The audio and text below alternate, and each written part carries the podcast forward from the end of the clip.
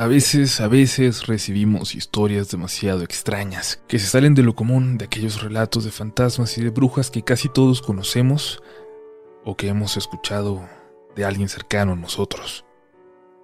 A veces nos llegan historias únicas, difíciles de clasificar o de comparar a otras de las experiencias recibidas.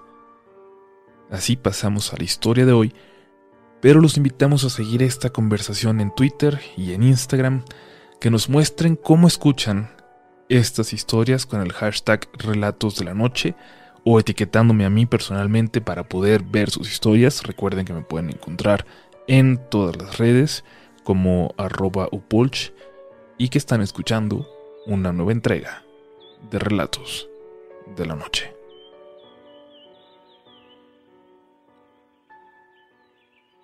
Hoy por fin me atreví a compartir con ustedes mi historia. Tengo meses ya de haber descubierto este canal y desde el primer momento tuve ganas de enviar mi experiencia. Después de semanas tuve el valor de escribirla y ahora por fin envío este correo que ha estado en mi carpeta de borradores por un tiempo ya. Esta historia ocurrió en la casa del jefe de mi papá, ubicada, según yo, aún dentro de lo que es Tepoztlán, un pueblo bellísimo muy cerca de la Ciudad de México. Fui solo en dos ocasiones a ese lugar. Una vez a una fiesta en la que había gente muy elegante y hasta obispos oficiando una ceremonia. Y en esa segunda ocasión, cuando nos quedamos un fin de semana disfrutando de esa enorme propiedad solo para nosotros. Mi padre fue por años chofer de ese señor, del dueño. De hecho, él se pasaba más tiempo en la casa de su jefe en las lomas que en la nuestra. Esto pasó por aquel tiempo cuando falleció mi mamá, que vivió los últimos años de su vida debilitada cada vez más por su enfermedad. El jefe de mi papá fue muy generoso, cubrió gran parte de los gastos médicos ese último año y todo lo que costaron los servicios funerarios. Mi padre se estaba quedando solo conmigo y con Fermín, mi hermano mayor. Él tenía 13 años y creo que fue al que más le dolió. De hecho, nunca volvió a ser el mismo después de eso. Mira, vete con tus hijos a la casa de Tepoztlán, un fin de semana, por lo menos. Salgan de su casa, salgan de esa rutina, ya tendrán después mucho tiempo para recordar a tu mujer y para llorarla. Fue lo que le dijo su jefe a mi padre, y le dio algunos días libres. Le dijo que tomara el carro del trabajo y que nos llevara para allá. Mi papá se mostró indeciso, pero mi abuelita, su suegra, lo convenció. Mi papá aceptó siempre y cuando ella fuera con nosotros. Y así, nos fuimos los cuatro al final, para despejarnos, para pasar un fin de semana lejos de todo, extrañando a mamá en paz. O eso es lo que nosotros pensábamos.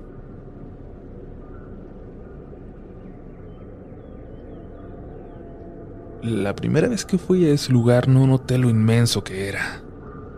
Apenas había visto una parte de ese enorme jardín que, sin tener una barda, era separado del bosque por unos cuantos árboles que servían como límite natural. Llegamos temprano, y mi hermano se salió por ahí a caminar. Yo aún estaba pequeño y aproveché un área de juegos que, a pesar de tener años, se veía que se había usado muy poco o nada durante todo ese tiempo. Doña Rosario y don Arturo cuidaban de la casa cuando estaba sola, que era la mayor parte del tiempo.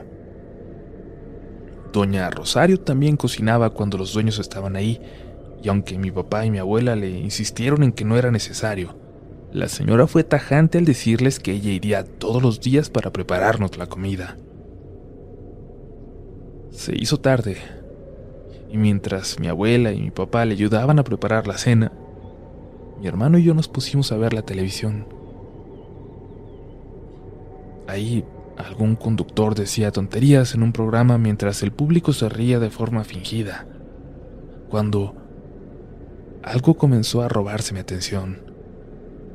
Un sonido que venía del jardín. Un rechinido constante, fuerte, rítmico. Tardé unos segundos en recordar que ese era el sonido que hacía el columpio en el que yo había pasado un rato esa mañana. Sin embargo, ahora se escuchaba más fuerte, como si alguien se estuviera columpiando con fuerza. Subí al segundo piso, desde donde tendría una perspectiva más clara del área de juegos. Esta estaba justo frente al cuarto de los niños, donde nos quedaríamos mi hermano y yo. Cuando miré por la ventana, lo único que pude notar es que el columpio se mecía un poco como si alguien lo hubiera dejado apenas unos segundos antes. Me gritaron que la cena estaba lista y bajé. Aunque intenté, no me pude quitar de la cabeza la curiosidad. ¿Había más niños ahí? ¿Quién se habría metido solo para jugar en ese columpio? Durante esa noche poco pudimos dormir. Habíamos dejado la ventana abierta porque no habíamos notado bichos y se sentía mucho más fresco así. Teníamos un rato acostados cuando mi hermano se empezó a golpear la cara y se levantó deprisa, asustado. Se metió una mariposa de la noche, me dijo, y prendió la luz. Buscamos por toda la habitación pero no encontramos nada. Cerramos la ventana y nos dispusimos a dormir. Fue muy curioso porque la mañana siguiente coincidimos en que algo nos había provocado pesadillas, que habíamos dormido sumamente mal. Por alguna razón, a pesar de esos sueños, no nos despertamos, pero sí escuchamos un aleteo, no de mariposa, sino como de una paloma, como si una paloma hubiera volado por la habitación. También el sonido como de una cigarra, pero muy agudo, muy vago. De esos sonidos que casi no puedes escuchar realmente, pero que puedes sentirlo punzándote dentro de la cabeza. Mi abuela nos revisó, preocupada. Y es que en el cabello y en la cara teníamos mucho polvo grisáceo, casi negro, que apestaba como a quemado y cuyo olor no nos pudimos quitar durante todo ese fin de semana. Caminamos por el pueblo un rato, pero mi hermano y yo nos sentíamos muy cansados. Le pedimos permiso a mi papá para regresar, para descansar. Era sábado, había mucha gente. Lo que menos queríamos mi hermano y yo era escuchar el bullicio de los visitantes por alguna razón nos calaba en la cabeza y solo el sonido del campo, del viento en los árboles, lograba tranquilizarnos. Ya en la casa, doña Rosario nos preparó algo de comer y luego se fue. Prometió volver por la noche para hacer algo de cenar. Después de comer nos fuimos al patio. Mi hermano de nueva cuenta se fue a caminar al bosque perdiéndose entre los árboles y yo me recosté en uno de esos juegos que giran cuando los niños lo empujan. Estaba quedando dormido ahí con el sonido de la naturaleza, de los pájaros, del viento mover las hojas. Y creo que me dormí unos segundos cuando me despertó el sonido de algo que se movía entre las ramas de ese árbol enorme cuya sombra me cubría. Cuando abrí los ojos lo noté, entre las ramas.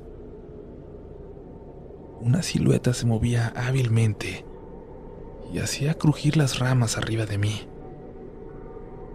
El sonido de los pájaros había desaparecido. Me quedé con los ojos entreabiertos apenas como para que lo que fuera que estaba allí arriba, que yo pensaba era un animal, no se diera cuenta que ya lo había notado, que yo lo estaba observando. Poco después escuché que mi hermano se acercaba y lo que fuera que estuviera allá arriba, sutilmente subió hasta la copa del árbol. ya no lo alcanzaba a ver. Le dije a mi hermano que un chango estaba allá arriba y se burló de mí. Aquí no hay changuitos, me dijo. Y luego se metió a la casa. Por la noche le platiqué a doña Rosario, quien dijo que quizás había sido una ardilla. Pero sí hay animales por aquí, así que no vayan a dejar la ventana abierta, por favor. Y entonces pasó algo que me pareció raro en ese momento, y es que doña Rosario empezó a quemar mucho ajo y cebolla que apestó toda la casa. Nos dijo que era para la cena, pero en realidad la comida que terminó preparando no requería algo así. En aquel momento no nos llamó la atención. Creímos que no pasaba de ser la manía de una viejita, pero su esposo, don Arturo, anduvo quemando montones de ramas también en la parte de afuera, en los límites del patio. Esa noche dormíamos más tranquilos, pero de nuevo entre sueños. Terminamos viviendo cosas que solo recordamos hasta en la mañana. Estábamos como muertos, como si no hubiéramos descansado nada, como si no hubiéramos dormido un minuto. Y unas ojeras hacían evidente que no, no habíamos dormido bien. Cuando doña Rosario preguntó por nuestra noche, hicimos memoria. Ambos habíamos tenido pesadillas. En estas, queríamos salir al patio, pero algo no nos dejaba. Una mancha negra. Por más que empujábamos esta nube espesa de oscuridad, no podíamos atravesarla y dirigirnos a la ventana. Nos dolía la cabeza. Necesitábamos aire. Necesitábamos salir a ese patio. Y los dos, los dos escuchamos algo que rascaba el techo de madera, constante, fuerte, como si fuera un serrucho que cortaba lento pero sin descanso hasta que eventualmente lograra su objetivo. Soñamos con esos sonidos extraños toda la noche. Era un lugar bellísimo, pero ansiábamos regresar. El plan era volver el lunes, pero le insistíamos a mi papá que había que volver ya, que no estábamos descansando, que necesitábamos estar en casa. Mi abuela lo convenció y arreglamos las cosas para volver por la noche. Doña Rosario nos dijo que le permitiéramos que nos hiciera algo de cenar. Y nos preparó la cena más deliciosa que recuerdo. Y antes de irnos, nos dio a mi hermano y a mí un abrazo sumamente fraternal. En su casa van a descansar, niños. Aquí no podían, nos dijo, y se retiró a su casa. Cuando mi hermano y yo fuimos a recoger nuestras cosas al cuarto, notamos que varios artículos nos faltaban, como si alguien deliberadamente hubiera sacado cosas de nuestra maleta. Papá ya estaba listo y encendiendo el carro y nos pidió que nos apuráramos, pues no quería que manejáramos ya más noche. Miren, si no encuentran sus cosas, nos quedamos y las buscan en la mañana, nos dijo. Y ante el miedo que nos provocaba, por alguna razón, pasar otra noche ahí, Comenzamos a buscar por toda la casa, hasta que mi hermano notó que una de sus cosas estaba en el área de juegos, en el jardín. Me gritó y salimos. Y regadas por ese jardín enorme estaban nuestras cosas. Estaban tiradas en una especie de hilera que parecía atravesar los árboles que delimitaban el terreno e internarse en el bosque. Estábamos recogiéndolas muy deprisa hasta que mi hermano me pidió que no me moviera. No digas nada. No te muevas. Le pregunté qué pasaba y me señaló hacia uno de los juegos, hacia la resbaladilla. En la parte de arriba había algo sentado. Sí, parecía un mono porque tenía forma humana, pero parecía cubrirse con una cobija hecha de piel o de algo similar, como de una piel muy delgada. Tenía la forma de una persona, sí, pero no le alcanzábamos a ver la cara, solo unos ojos brillantes que contrastaban con la oscuridad alrededor, que parecían dos luciérnagas. Nos aterró. Nos aterró, pero no se burlen por lo que voy a decir. Esa cosa no medía más de 30 centímetros.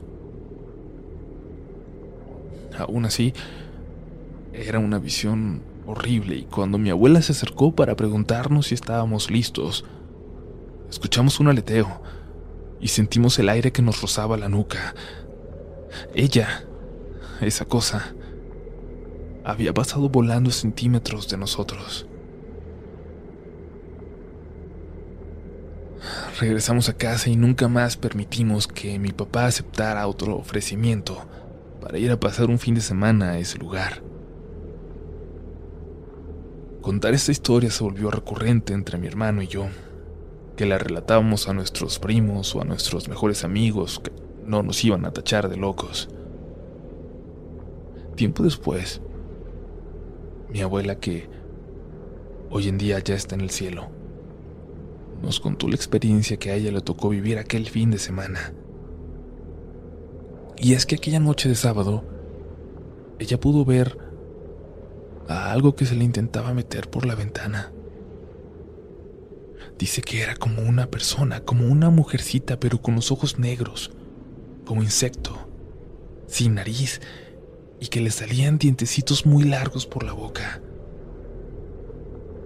Se le quería meter por la ventana de su habitación en el segundo piso. Mi abuela la espantó amenazándola con un zapato y hasta abrió la ventana para intentar pegarle. Dijo que vio claramente cómo voló hasta el árbol que estaba a unos cuantos metros de ahí y que anduvo moviéndose por las ramas por un rato más, como mirándose adentro. Ella aseguró bien la ventana y revisó el resto en toda la casa. Finalmente se pudo quedar dormida. Por la mañana, mientras le ayudaba a doña Rosario con el desayuno, le platicó de esa extraña visión en la noche. Fue doña Rosario la que le dijo que era una criatura del bosque. Es muy raro que vengan para acá, pero esa empezó a acercarse a visitar a la niña del patrón cuando se enfermó, poquito antes de que se muriera. Venía a jugar con ella hasta que la vieron. La vieron varias personas en la familia, en el cuarto de la niña. Me pidieron ayuda y yo traje a una persona que conocía mucho de estos temas. Yo nunca había sabido de ellos. La señora que vino solo les pidió que se llevaran a la niña a la ciudad antes de que ya no se la pudieran despegar. Así dijo. Y luego la vio un niño, hace unos cinco años. Y desde entonces no se le había acercado a nadie. Es como si sintiera la tristeza de los niños por su mamá, como si se alimentara de eso.